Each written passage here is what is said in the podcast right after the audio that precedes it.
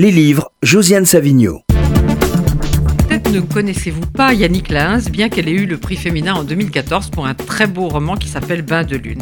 Yannick Lahens, c'est une intellectuelle haïtienne, romancière aussi, et toute son œuvre parle de cette île où elle est née, où elle a toujours vécu. Et alors, il y a une chose extraordinaire, pour cette année 2019, elle est la titulaire de la chaire des mondes francophones au Collège de France et elle vient de prononcer sa leçon inaugurale dont le titre était Urgence d'écrire, rêve d'habiter. Alors donc, si vous ne connaissez pas Yannick Lahens, je vous propose de la découvrir avec le livre qui vient de paraître aux éditions Sabine Vespizer qui s'appelle L'oiseau par cœur dans la nuit et autres nouvelles. Alors je sais que les Français sont censés être allergiques aux nouvelles, j'ai jamais compris pourquoi, mais pourtant ces 21 textes qui ont été écrits entre 1994 et 2006 vont vous introduire dans toute l'œuvre de, euh, de, Yannick Lahens et ça va vous donner, j'en suis sûre, envie de lire ces dix romans.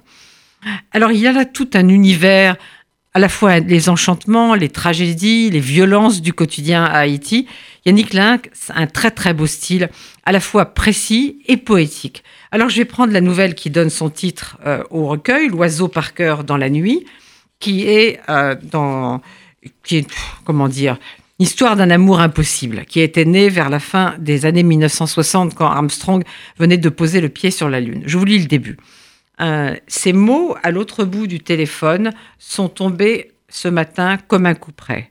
Je suis pourtant bien gardé de tout bruyant étonnement ou de quelque tonitruant chagrin. C'eût été manquer d'élégance et vous trahir. Je n'ai pas cherché non plus à débroussailler le pourquoi de votre geste, ni tenté de dresser la longue litanie des réponses mal assurées, préférant me laisser lentement pétrifier de songes. Oui, de songes.